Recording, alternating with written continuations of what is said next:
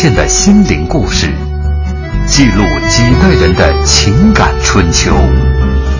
周一至周五二十一点，我们和您一起重温那些年。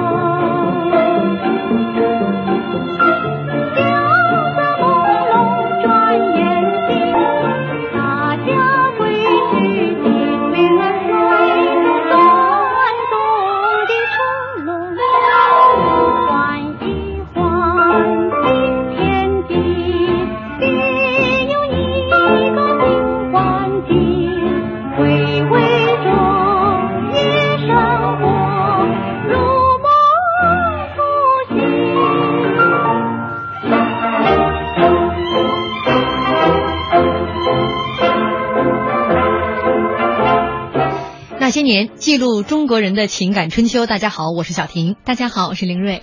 这首歌一起，马上回到老上海，上海来上海了 范儿就来了，是吧？嗯，咱俩今天应该穿着旗袍上节目，哎，对，然后再舞一舞裙摆是吧？旗袍舞不起来，一看咱俩就差着年龄。今天呢，我们重启那些年民国红颜系列，嗯，为大家介绍今天的这位主角儿，他是与陆小曼齐名南唐北路的绝代佳人，出身名门，多才多艺。作为旧上海的头牌交际花，唐英风头无两，而她一生当中的几段情感，更让这位一代名媛的命运多了几分传奇色彩。本周那些年民国红颜系列，今天为您讲述曾经大上海这个交际化的头牌交椅。呃，这个唐英也欢迎大家在新浪微博来和我们沟通。您可以在新浪微博检索“经济之声那些年”来互动今天的这位人物唐英。其实微博上有一些朋友在讲了，这个人不太熟悉啊。哦没错因为没有陆小曼熟。没错，因为陆小曼她毕竟是跟另外一位大才子啊，她扯上关系了，嗯所以她从这个名声上讲，她似乎是比唐英更有名一些。但是呢，当时的人们在看两个人的相貌的时候，认为唐英比陆小曼更大气、更洋气。更胜一筹。其实看照片，大家也应该能够自己分辨出来。嗯，嗯，那今天为我们讲民国红颜的这位嘉宾，老朋友了，老纪季中展。各位听众晚安，我是老纪纪中展。我觉得你就要跟寿大叔在这是。好，说到这个民国红颜，我们这周呢，似乎这些围绕着民国红颜的这个身份。大家有一个共同点，就是交际花。今天我们说起交际花呢，是贬义词啊，但是在上世纪三十年代的时候，在上海滩，交际花绝对是个褒义词，跟今天的交际花相去甚远。现在要说谁是交际花，立马把他看清了几分。嗯在过去呢，不是人人都能成为交际花的。嗯这交际花绝对是一个大宝一词，嗯只有名媛才可以。嗯过去呢，这个我们一提这个交际花，想到的就是那些民国特别牛的那些女人。嗯在过去啊，民国有两个地方是产生交际花的，一个地方是北京，一个一个地方是上海。嗯北京呢都是在客厅里，就比如说像林徽因啊，嗯。像这个其他这些就是有文化的，或者是走文艺文化路线的，嗯。他们是太太的客厅。嗯。那在上海呢，十里洋场，他们都是在舞厅。嗯。当然，刚才那个音乐一想想起来，像这个夜上海，我一听这个是百乐门的音乐，嗯。这些交际花是绝对不会去百乐门的，嗯。他们去的都是高档舞厅。嗯。那这些人有比较强的特点，标签特别重，就是他们是富贵雅三体结合的。嗯。他们首先啊，家里都是有相当背景的，嗯。名门望族，首先是贵，很多都是权贵之后。嗯。第二，一定要富，不仅仅是贵还还不行，还得有钱，因为交际花的养成是很很花钱的，对吧？上名校，穿好衣服，这个整个那种气度，一定是要贵，而且再一个是富，嗯。最重要还要雅，没有得有雅不行才情。啊对嗯，必须要有才情，他一定要受过非常好的教育，美貌、智慧，包括家世背景等等等等才行。而且最重要的是，交际花是有一套非常系统标准的培训才行的。嗯。比如说上海滩这些交际花，大部分都是那个女中，你就说好像这个女中说不出口似的，中西女校，就是中西女校，包括宋氏三姐妹，嗯。宋庆龄、宋霭龄、宋美龄都是这个学校张爱玲。是她的师妹了，是唐英的师妹。嗯，一票这个当年上海滩赫赫有名的交际花，全都是嗯。这个中西女女女塾，原来叫中西女塾，后来叫中西女中嗯。毕业的。嗯，而所以由此看来，这个交际花在上世纪三十年代，对。它是一个什么样的词汇？二三十年代，嗯。而且还有一点啊，这个交际花她一定要会社交，嗯他要会社交，一定是很西化嗯，而且还要很时尚。嗯包括这个进入社交界，他也是有一个契机的，不是说我这个觉得初三了，练练会社交功夫就马上就四处去乱窜，不是的，一定是要有人带进去。嗯比如说陆小曼是谁带进去呢？是他，因为他被这个当年北洋政府的这个外长顾维钧聘成了设兼职的翻译，嗯，他才开始名正言顺的去进入了这个上流社会。那这样的一个权贵圈它是个，圈子，它不是说你贸然就冲进去的，而是一定是有人带。那我们这个今天讲这个女主角唐英，她也是一个大人物，把她带进去了，就是讲宋孔陈里面的宋子文把她带进去的，嗯。不是谁都能进得去的，对吧？这个是一个非常重要的。嗯，但是一旦他进去之后，唐英就稳坐交际花的头牌交椅。为什么？就是大家分析啊，说比她聪明的没她漂亮，嗯，比她漂亮的没她聪明，跟她一样漂亮聪明的没她有钱。啊，对，这个是非常有趣的一个事情。她的家世背景也非常好，嗯，对，呃，我这个说是在一二年哈，上海曾经举办了一个叫做旧旗袍展。嗯那这个旧旗袍展呢，这主人、女主人都非常显赫，比如有宋氏姐妹啊、赵四小姐啊，曾经都是在上海滩上赫赫有名的这些名媛。那其中只有一件这个旗袍跟其他旗袍都不一样，就是别人的旗袍都有装饰，嗯，唯一那一件普鲁士蓝的旗袍没有任何装饰，只有领口的一个挂钩。那敢穿这种旗袍的人，本身的气质绝佳，嗯相貌出众。果然一看，这件旗袍主人正是唐英，也只有她敢穿如此素雅的旗袍。因为她本身就是一个最璀璨的明珠，嗯。所有的都被她遮住了。嗯，所以讲交际花跟我们现在说的风尘女子绝不一样，两个概念啊，对吧？其实从三四十年代之后，慢慢上海滩的交际花就开始慢慢变得影星居多，而这个名门望族之后的子女偏少，再到后来像舞女啊、风尘女啊，渐渐的充斥其间，这个交际花就开始贬值了。没错嗯，它也有了另外一层含义。那我们说到这个唐英，首先是因为家世不错，家世一定是非常不错的。唐家呢，他们是原来是祖籍都是和我差不多，都是在广东一一带。那后来呢，就是他们就逐渐到北京了。他父亲很牛，他父亲是非常聪明的。当时有一个那庚子赔款，他父亲去留学了，留学读的这个学医，嗯。回来以后又在北洋舰队啊，北洋海军里面去当军医，后来自己呢到上海去行医，开诊所，嗯。非常有名的西医在上海滩。嗯，所以而且他父亲也算是第一个第一个这个留学的学西医的学学西医的。当时他主要在给谁呢？给上海滩里面的那些权贵之家、富大富之家去出诊、嗯。走动，所以他就形成了这么一个。虽然说唐英他家父亲母亲不是高官，但是他跟这些圈子本身是有一个关联的。嗯，对，唐英的母亲家里边也是算是一个望族，而且他的母亲是金陵女子学院的第一届的毕业哎，生。对，他们家呀出过三个状元，他母亲嗯，家里出过三个状元，也是非常厉害的显赫。所以说，你说哎遗传基因就这么好，对，父亲母亲的基因都是非常棒的。他们他家的这个不仅仅家世好，他家非常开明。嗯出生在一个基督教家庭，他家非常开明，所以对女儿呢是这个着力培养。有点哎重女轻男的意思、啊。呃，我们微博上很多朋友其实在问关于唐英的一些问题，因为这个网上关于唐英的，包括婚姻的几次哈，都有一些出入。那这样我们会在稍后的讲述当中为大家一一讲明白 这些疑问。这里是中央人民广播电台经济之声正在为您直播的《那些年》，本周《那些年》民国红颜系列，今晚为您讲述唐英。我们广告之后见。我像落花随着流水，随着流水飘向人海。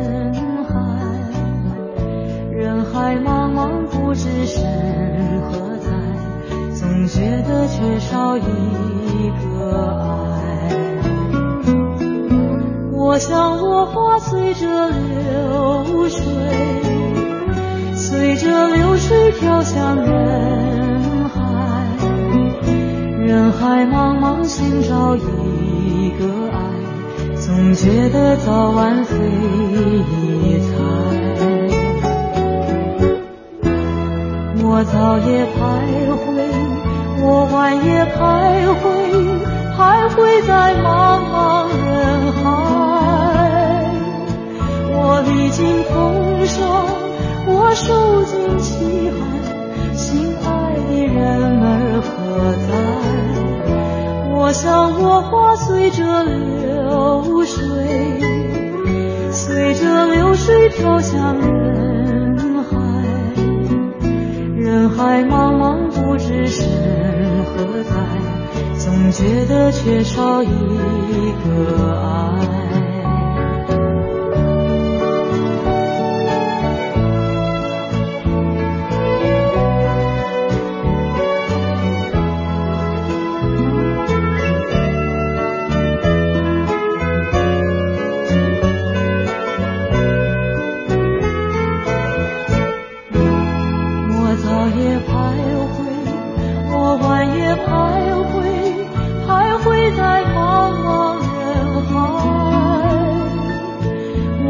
历经风霜，我受尽凄寒，心爱的人儿何在？我像落花随着流水，随着流水飘向人海。人海茫茫不知身何在，总觉得缺少一个爱。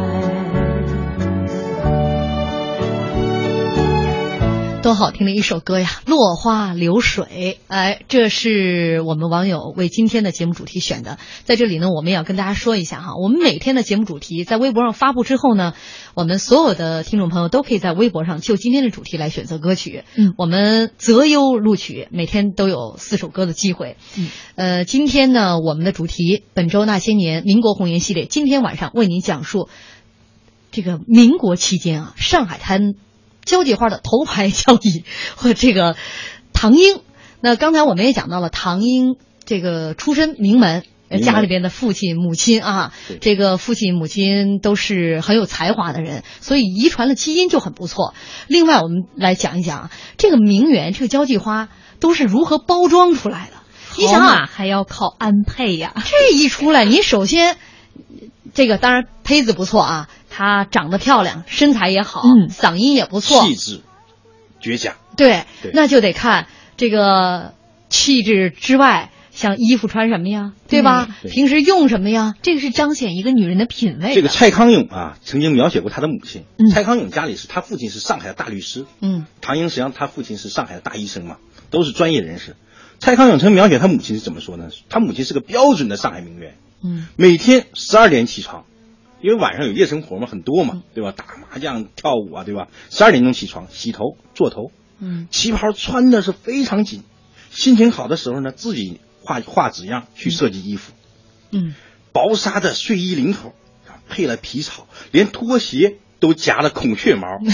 你想想，这个他仅仅是一个上海滩普通的名媛，嗯。那像唐英是这种第一把交椅，可想而知他是什么样，他比蔡康永的母亲更苛刻，对自己更狠一些。更狠。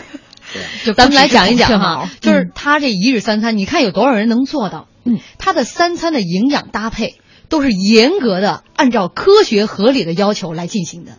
比如说早餐几点开始吃，吃吃些什么？什么，很重要，对啊。嗯，，中午吃什么，下午茶几点开，晚餐几点开始，吃些什么，每天都极为合理。家里边有四个厨子啊，他家四个厨子做中式点心的、西式点心的、中餐的、西餐的，还有专门做大菜的。不，他这个四个厨子还是他家当时有点破落了以后，嗯。他父亲去世以后才剩四个厨子。嗯，人家之前更多不止四个。鼎盛的时候更不知道有多少，四个厨子啊对吧？这光是吃这方面哈，然后再来看看穿，据说呢，就是一直有传闻说这个唐英有十个描金大箱子啊，里面装的全部都是衣服。嗯，然后呢皮衣挂了一满墙，没错，他妹妹曾经说过，他妹妹汤唯红曾经说过，他妹妹比他小了十几岁，说他看知道他姐姐那个衣柜啊，堆满了衣服，就是真的是哗啦啦的声音啊，嗯。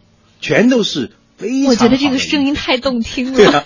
对所有的女性都充满了诱惑。诱惑对而且她的妹妹曾经回忆说，她姐姐有一件非常漂亮的旗袍，嗯她姐姐很喜欢那个旗袍上手工绣了一百多只蝴蝶对，那会儿都是宽襟儿的，啊，而且说那个扣子颗颗都是红宝石镶的。而且还有一点是很重要啊，即使她不出去，就在家里面待着，一天也要换三套衣服。说早晨 半袖的羊毛衫，嗯对，中午穿旗袍，晚上会客，晚礼服。晚礼服。如果家里他不不出去啊，仅仅是在家里，嗯你想如果要出去，那得打扮成什么样，嗯，对吧？这个是吃穿，咱们再来说说用。那我一看，这跟今天的这个上流社会，或者说是富二代们用的，只有有过之而无不及啊。嗯，而且他比现在那些富二代要雅得多了。嗯，他人家是在那个时间段就引领世界风潮。用的香水儿，香奈儿五号，香奈儿五号，我今天查了是 CD 的口三零年才开始在法国那人就流行开始用了对 CD 的口红嗯，，LV 的手袋，，Ferragamo 的皮鞋，对非常牛啊！那都是他用的，恰恰都是每一个牌子的当中的经典。嗯别说就没有用成什么这个其他品牌的鞋，嗯，那个牌子的包，恰恰用的都是奢侈品当中的奢侈品。说明他特别懂，嗯，特别懂。据说这个法国巴黎有一个什么样的时髦的东西出现，十天之后就在这个名媛们的这个，尤其是唐英身上就能得得到体现。这比这现在有淘宝都没有他那时候那么快呀、嗯，对吧？而且唐英她不仅自己穿的讲究，据说她还有专门给她配了一个裁缝。家里专门有给他做衣服的厨师呃，这是对裁缝，厨师也专门有。而而且人家很厉害啊，他妹妹曾经说过啊，嗯，只要唐英今天穿什么，第二天整个城里的裁缝都很忙，嗯。因为所有的名媛都跑过去说，哎，我就想做成唐唐英那样。因为唐英很有意思呃，他也知道所有的名媛们在社交场合这穿衣服经常会撞衫，咱们也看了，现在这个明星们嗯。经常会有撞衫的这个照片出来，这一对比吧，就会谁穿的哪个衣服的优劣，这对一览无遗。唐英很聪明，他会出去逛一圈啊，不买。看到某一款式样记下来，回家跟这个裁缝两人一商量，做一些改动。改动完之后，这件衣服独一无二，而且带有唐英本人的这样的一个风格与色彩。非常厉害，唐英是一个特别脑子特别活的人，嗯，而且他不仅仅是说是一个，他不是就是我们想象中那种花瓶啊，他是一个非常有才华的人，内外他兼修。对他对，包括你比方说刚才讲他这个有家里有裁缝，他出去他对服装也有心得，嗯。嗯，包括他自己成和那个几个人去合伙成立这个这个云商，他对时装啊太有敏感度了。嗯。对我是觉得他可能身上有一些这种，比如买手，现在我们叫买手对，或者说服装设计师有这样的一些特质，要不然说他儿子也遗传了他的这个他儿子也是一个美学方面的这个敏感度。对啊，大师。嗯。对，就像像这个唐英啊，他是一个真的是对时尚特别敏感，嗯。他用的东西基本上是和法国当时的贵妇人是同步的。嗯。他在穿的东西呢，基本上是引领中国名媛。他说他做这个中国名媛头牌啊，绝对不是浪得虚名。不仅仅是说他有文化，他家世背景好，而他确实能带领大家。比如说他做他做那个服装店，那服装店实际上他们也是一个小圈子。嗯对通过陆小曼，我一直认为陆小曼是一个很有趣的人，他连接了北京、上海的名媛圈，嗯。包括你看像他张幼仪、陆小小曼被称为北陆，但是呢，啊她在北京实在没待多久，还是喜欢上海那样的环境。对，他是连接客厅和舞厅的这么一个人，嗯 对吧？你看，包括他们几个还合伙做了一个一个云上服装对公司。咱们讲张幼仪仪的时候，曾经讲过这个云上公司。就陆小曼也入股了，徐志摩也入股了，嗯你看这个这个唐英也入嗯股，，但是在当时风头最近的是陆小曼和唐英，唐英因为他们两个是作为这个公司的品牌形象代言人出现的。就有点像董明珠啊，自己给自己代言，还省代言费。他跟董明珠不一样，他比漂亮董明珠从这个时尚指数来讲要要高出很多呀，嗯，对啊？呃，他这个牌子啊，要说当时为什么说风头正劲呢？因为他是第一家专为女性提供服装的这么一家公司对。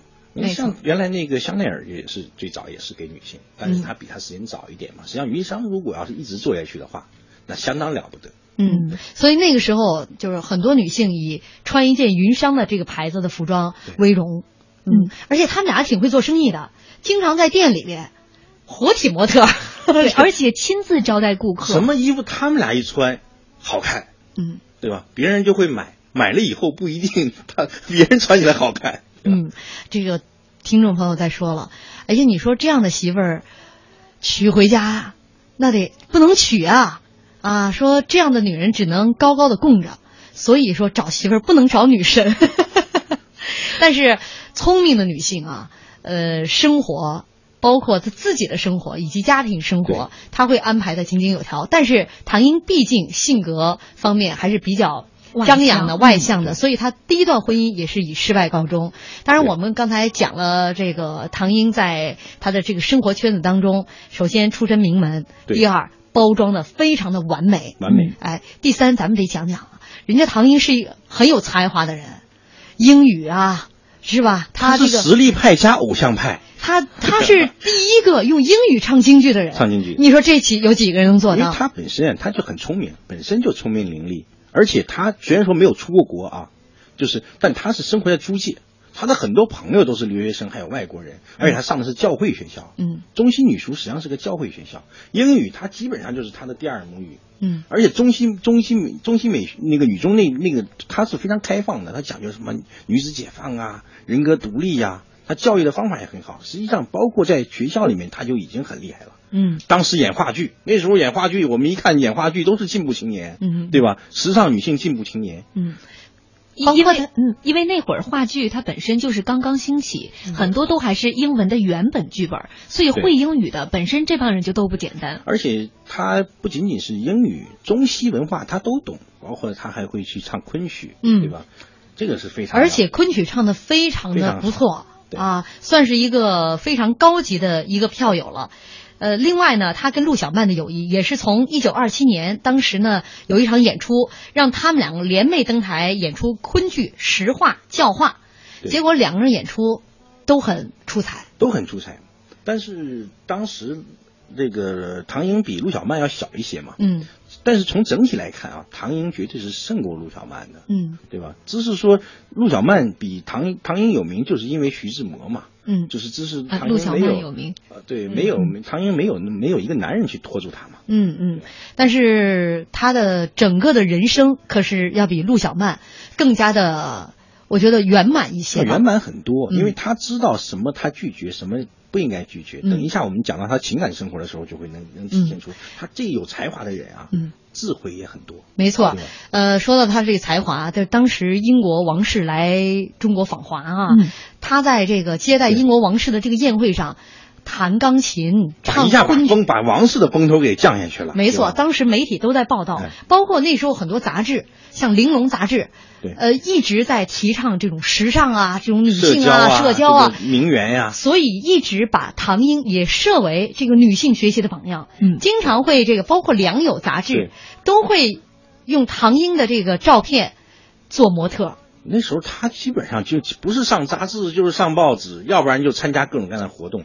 大部分的活动都会请他去颁奖啊、致辞啊。他已经是成为上海滩的公认的一个交际明星。嗯，呃，这个听众说，私人厨师、私人服装设计师、私人教师、私人司机，夜夜笙歌，纸醉金迷。哎呀，我只想说，这样的生活，请带上我。这里是中央人民广播电台经济之声《那些年》，本周《那些年》民国红颜系列，今晚为你讲述唐英。接下来是广告时间。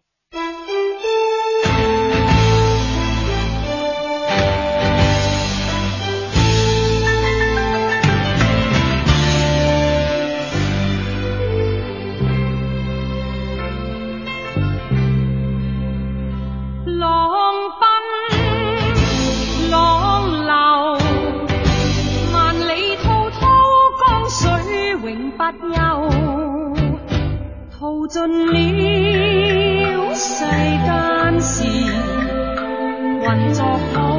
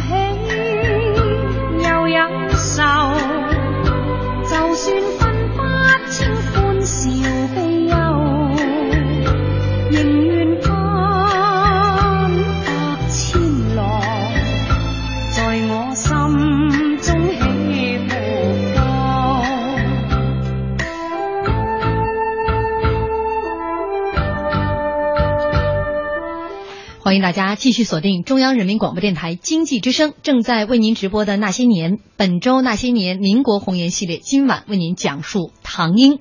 也欢迎您在新浪微博检索“经济之声那些年”来和我们互动沟通，说一说这当年旧上海滩的这些民国红颜们啊，一。一一一一一，他说：“请问这个节目有音频可以下载或者重听的吗？或者文本吗？”上一节走开了，没听到，觉得特别可惜。没关系，您可以在中国广播网选择点播收听那些年，您可以听到往期很多精彩的内容。我们这个民国红颜这都第二季了，第二季了，对，呃，还有朋友说，哎呦，这歌一听感觉许文强来了。还有朋友在问，水天老周说，那我想问一下，徐志摩碰见过唐英没？哎呀，圈子就那么小。徐志摩还真是碰见过唐英，嗯，因为唐英跟跟陆小曼关系哎不错，俩人都合伙开公司了，徐志摩也是股东之一，怎么能没见过面呢？而且他们曾经，呃，不仅说见面，还有一次非常非常有意思的饭局。这个就特别有趣了啊！嗯就是说，当年啊，像唐英这样的社交名媛，每天见了不知道多少人，有不知道多少的身份特别显赫的男人都拜倒在他的石榴裙下。但是呢，唐英呢，基本上都是以拒绝、拒绝、拒绝、拒绝这样。嗯其中包括一个他非常有名的一个追求者是原来孙中山的秘书，嗯叫杨幸福。嗯，杨幸福是就非常喜欢唐英，就一定要这个要要要要追到唐英。嗯那唐英就对他就就是一万个拒绝，嗯，对而且这个圈子好像也挺有意思。圈子很小。这个杨幸佛呢，其实很喜欢，不仅喜欢他，同时也跟他，因为那个时候，呃，唐英已经订婚了，对，对吧？他跟他订婚的那个夫婿李祖法也是两人也是同学，也是朋友也是朋友，都是这个国外海归人士。因为唐英的那个就是家里有一个许配好的未婚夫嘛，嗯就也是以望望族之之子嘛，嗯在美国读书回来了。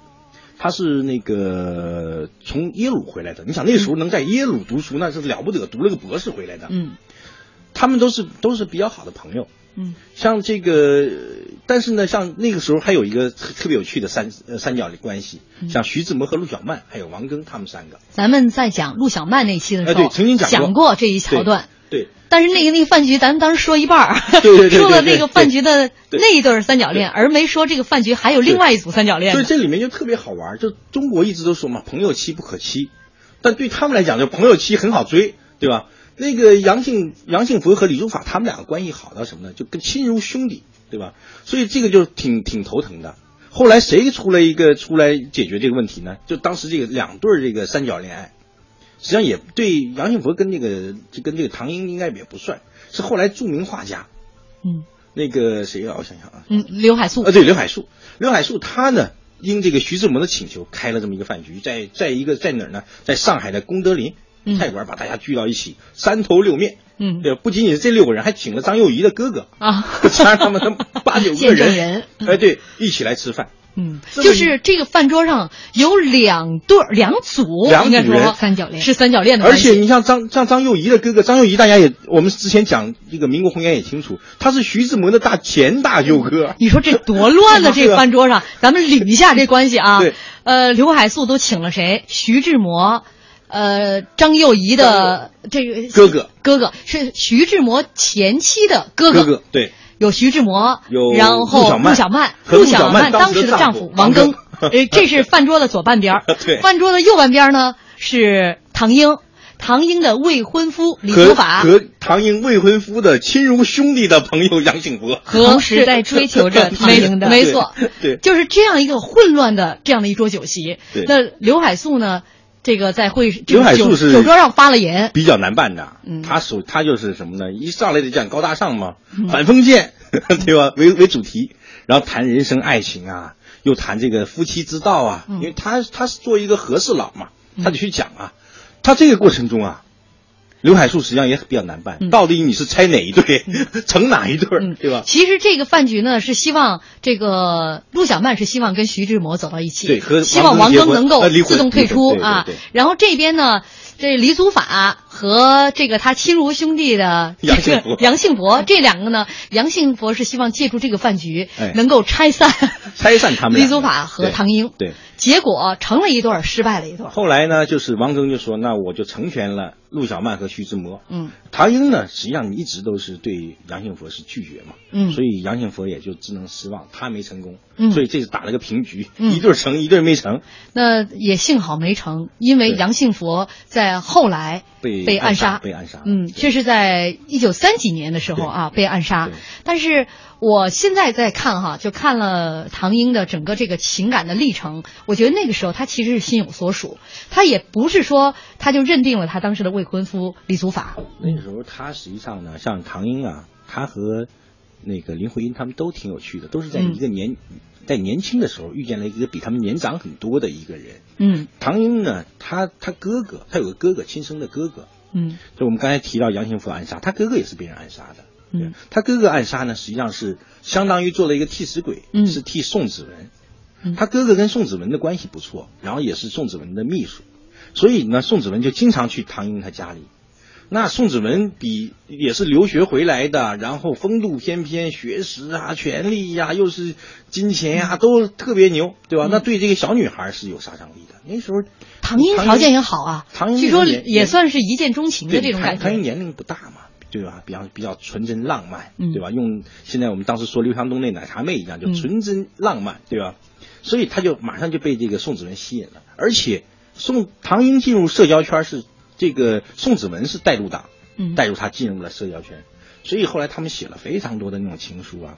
但当时呢，呃，如果没有那个意外，他们两个也许会走到一起。嗯因为他的哥哥就是陪着宋子文出去出差，然后呢，有人想杀宋子文，结果把他哥哥杀了。嗯，这个时候就是因为他哥哥长得也很精神，哎对那天俩人穿的衣服极为相似，差不多，嗯对吧？然后结果就只能去割舍，因为他这个嗯。确实没说这个烟雾弹一放出来的时候，宋子文在后面立刻就觉得不对，经验躲丰富啊，躲到了这个火车火车下头火车下面。但是这个时候枪声已经响了，对。那算是这个唐英的哥哥替宋子文负了黄泉。所以后来宋子文一直去照顾唐英他们家，嗯，甚至是说给他哥哥的这个丧葬费，本来是两万块钱，为他们家争取到了五万。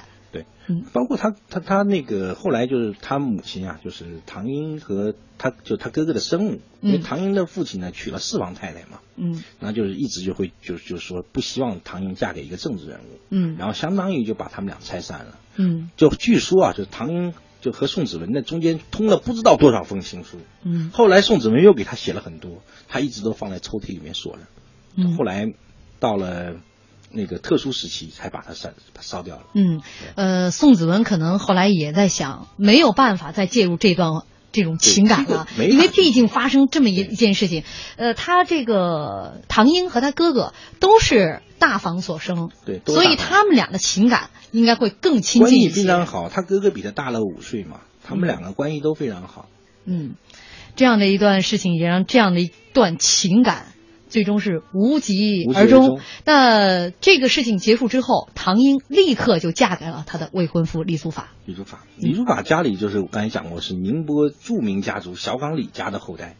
那他也是去了耶鲁去读了个博士回来嘛。嗯他回国以后就在公共租界去做一个工工程，就管下水道。因为那个时候你想上海城市建设下水道架建设的非常好，所以很多人都说他未未婚夫叫阴沟博士。嗯 处理这些事情吗？那这个他们两个结婚呢，理论上应该是从家世背景、从两个人的条件来看，都是非常非常完美的。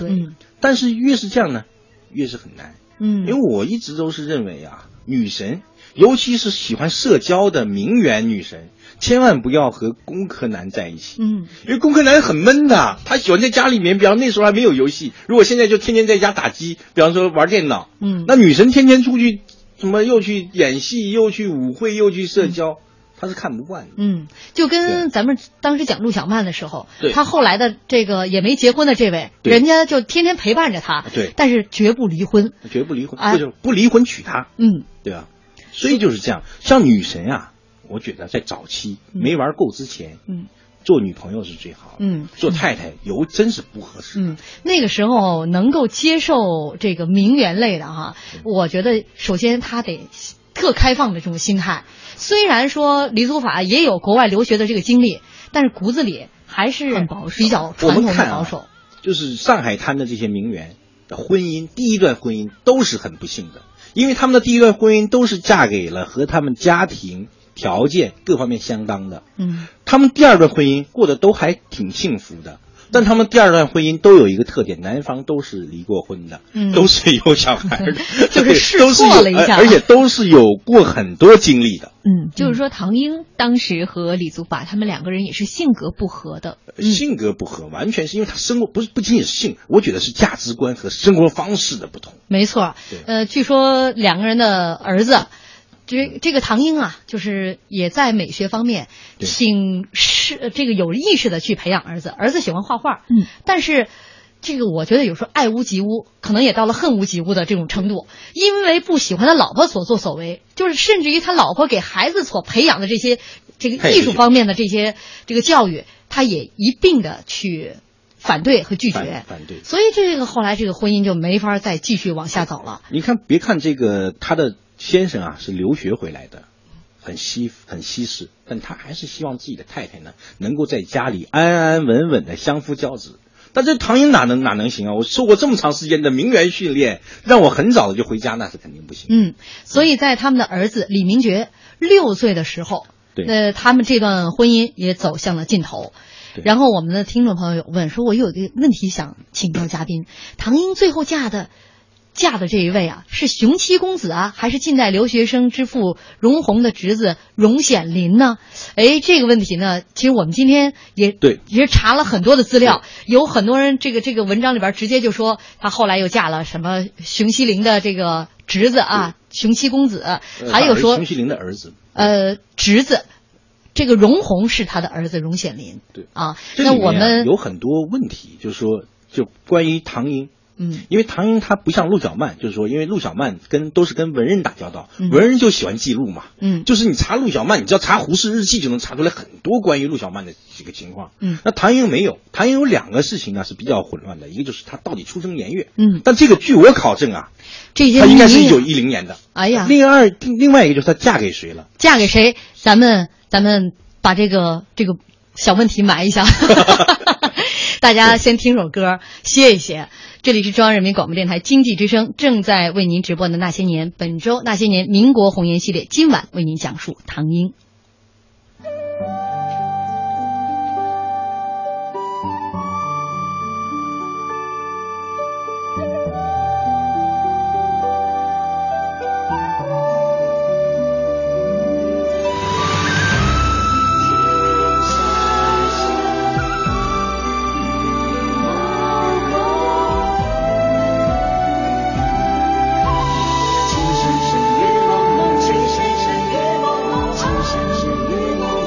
深深雨蒙蒙，情深深雨蒙蒙，多少楼台烟雨中，记得当初你侬我侬，车如流水马如龙，尽管狂风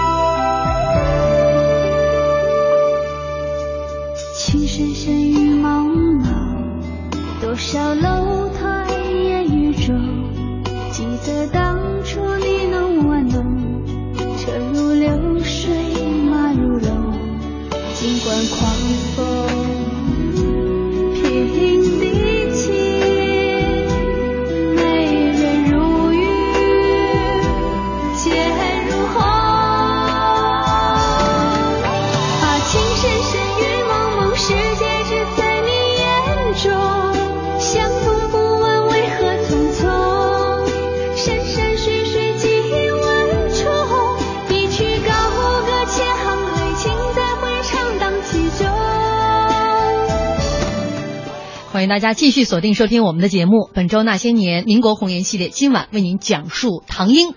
呃，这个最后一点时间了，大家也别在微博，这个我我怕大家评论都来不及来念了啊。呃，那那年那人儿说了，七十年代回来探亲，不知道那时候家里还有他什么至亲呢？因为我我们看到有些资料说，这个唐英这个四八年以后就离开了上海，了上海去了先是去了香港，后来是去了美国。七十年代回来之后，说还是就是装束啊、气质啊，宛若少女。她当然上海有个至亲，她上海还有个妹妹。妹妹我们明天在节目当中会讲述她的妹妹啊，唐薇也是一个小名媛。对小名媛，而且她是到中国现在就是我们讲是最后一位名媛了，最后一个名媛嗯对，现在还在世啊。那讲到她四八年离开，但是离婚之后，三几年离婚之后，我们很多人都会觉得离婚的女人好像似乎很凄苦，但是。这个唐英似乎是如鱼得水了，离开了婚姻家庭的这个牵绊，她自己带着儿子。虽然这个儿子名义上是给了她的丈夫，给她丈夫，但是她本人更乐意带她的孩子生活。她是一九三六年，她孩子六岁的时候，她离婚。嗯离婚的时候呢，她觉得，呃，对她来讲呢，少了家庭的牵绊以后啊，他真的是在社交圈里面一下子就把他过去那个照顾孩子失去的那个时间全都夺回来了，争分夺夺秒的夺回来了。嗯。他这个时候在在在这个社交圈真的是如鱼得水，他过得发现过得太自在了，因为那时候年龄也够了，阅历也够了，对吧？嗯？，孩子也大哎了，孩子也大了，他也有时间了，所以他真的是过得是非常幸福。嗯。然后直到遇到他第二年遇到他的先生，嗯。他先生就是荣红鸿的侄子。子，叫嗯。荣显林。这个老兄是在在一个保险公司工作，嗯友邦保险他。当当时是在算是在广东经商啊，对他，他他也不算是经商，他是他相当于是个大班，嗯。就是相当于是外企的高高管，嗯。所以就是不是那么有钱，但是是名门望族，然后是职业经理人。嗯，他的望族呢，其实就是从他父亲这一辈儿开始望起来。他父亲也出身比较清贫，但呢是中国第一位留美的留学生。他们家是一个非常开放的，而且基本上留学生全都是留学生，一全家都是留学生，嗯。对吧？他父亲因为第一位留学生嘛，所以开创了多少个留学的第一，比如第一位勤工俭学的留学生哎，第一个自费的这个留学生，第一个读完了全部的这个学业的留学生。所以他们两个在一起，一下子就感觉到，哎呀，凑到一块儿去了。像我刚才讲的，首先那个那个荣先生呢，他也是离过婚，家里有四个孩子。嗯那这个唐英呢，也离了婚。他们两个凑到一起呢，就发现，哎呀，真的是，无论是价值观还是生活方式很匹配。他们是在新加坡等就是结婚，然后去一直在美国，然后后来又回到上海，他们就一直在在家里。那个时候呢，我看啊，唐英应该也是在外面玩了一段时间，而且那时候又是外面又不平静。嗯三七年以后，就日本开始在上海嘛，嗯他也还真的是愿意回归家庭去做一个贤妻良母。嗯不仅仅是一个孩子，要照顾五个孩子，对吧？而且，但是那个唐英啊，他确实是非常会去照顾人，嗯，对啊，不仅仅是在外面也很好，真的这个名媛就是这点，这点很牛不容易。啊。名媛就是这点牛，就是在外面上出得厅堂，回到家里入得厨房，嗯能够相夫，能够教子，而且还能到外面去征服一大堆男人，这就是关键是名媛这个。先生吧，心胸得宽宽广，对嗯，不能老吃醋哎。他跟这个我跟你说，这里面很，重要一点是什么呢？他先他原来的先生啊，没有懂他。真正的名媛是守身如玉的，她不风尘，对吧？嗯他不是见一个爱一个，然后这个叫今天去这儿，明天去那儿，她不风尘，不苟且。真正的名媛真的是守身如玉。嗯对，所以你看那个时候，人家叫做头牌的这个交际花呢，跟现在的这不一样啊。不一样。嗯，她的这个第二段婚姻呢，跟四个孩子，就是她第二任丈夫呃荣显林的这个四个孩子，从前妻那儿带来四个孩子，她相处的也很好。非常好。嗯因为名媛啊，真的是成名媛，她一定是非常懂得和人相处。嗯，社交的本领不是盖的，对吧？不仅仅会和大人打交道，和孩子也能打交道，嗯对吧？这才是真正的名媛。嗯，那在四八年，她和她的这个先生一家，包括他们这个唐家一大家子，除了她妹妹留在上海，她一个小妹妹就留在上海。其全家人呢都到了香港，包括他跟李祖法的这个儿子李明觉，李明觉呃，这个带了五个孩子去了香港，后来呢又辗转到了美国，美国在美国的生活，这个用后来的这个笔墨来形容啊，说这个老太太呢每天打打麻将，喝喝茶，呃有心情的时候做两道菜。说，据说吃完他做的几道菜之后，你就不愿意让什么是包的馄饨啊，你就没有办法再到外面的餐厅去吃了。老太太的厨艺非常好。对，非常牛的一个老太太，她晚年过得是非常幸福的。嗯像像这个这个呃，民国的一些名媛啊，和明星不一样，名媛大部分都是善终，嗯明星大部分都不是善终。嗯真的，这个是这个是一个挺有趣的事情。嗯，那唐英后来是在美国以八十八十三岁吧，对，，高龄。嗯，去世的，去世，呃，八六年的时候去世的，呃嗯不是七十呃呃七七十多岁吧，七八十呃七十多岁，呃，不到八十岁去世的。七十六岁，76岁嗯嗯。去世。的时候呢，说走的非常的安详。嗯。他跟就说他跟他儿子的这个房间啊，说老太太很有心思，他不住一套，嗯。但是是住隔壁。他在他的这个床边呢有一个铃，这个铃呢是直通他儿子的房间李明觉的这个房间，但是老太太从来没有按过这个铃，家里呢也没有雇保姆。对，到后来就是一个人来打理自己的事情，清清爽爽。这个唐英啊，说老实话，她的背影非常漂亮，就走得非常安详干净，就背影也非常漂亮。包括他，我们之前不也提过，他从七十年代还回回回到国内嘛，对吧？嗯回到上海探亲，很多人都说他就像穿越一样，四八年忽然之间就没了，然后七十年代回来了，没有任何变化。嗯六十多岁像一个二十多岁举手投足，还是那么优雅。这种优雅真的是与生俱来，嗯加上后天形成的，嗯真的是真这是绝对的优雅，这真的是绝对的名媛。嗯，所以说这个名媛呢，我们经常说这个贵族三代培养一个贵族，而这个名媛不只不仅仅只是年轻的时候啊，这种她是一辈子的名媛。这种光彩乍现，她的优雅，她的这种名媛的这种贵族范儿是随伴随她一生的，一生的他们是优雅的老去啊。一定是富贵雅的结合，产生出来这么一个一辈子的名媛。嗯，哎呀，今天我们说完了这个唐英，因为这是民国时期啊，我们说这个。交际花的头把交椅头牌，所以以它作为开始。这一周我们将会为大家陆陆续续带来其他上海滩民国时期的这个名媛，应该算是交际花风月场所当中的这些交际花。但是要跟大家说明白，那个时候交际花和今天完全完全。不一样嗯。那最后还是浩浩乎平沙无垠他的留言，他说他从民国烟尘中走出，才华绝代，一顾倾城，满怀爱意悠悠，历变故呃历变故，风采依旧。纵使时代变幻，暮雨弥漫江天，他的形象，他的优雅，值得怀恋。不，他不风尘啊，他不是从风尘走出来的，嗯，烟尘中，呃她不是从烟尘走出来的，对啊。呃，他因为这个跟他妹妹生活的这个时代 还是不一样，差了十来年。我们明天会讲述他妹妹所处的这样的一个时代。那个时代慢慢后来诞生的这些名媛，甚至说那个时代的交际花，这个色彩会有所转她变。的妹妹是名媛二代，他是一代，嗯她是古典型的名媛，她妹妹是现代版的名媛。嗯，好，今天非常感谢老纪做客我们节目。明天我们民国红颜系列为大家讲述的是唐英的妹妹唐薇红，我们明晚再见。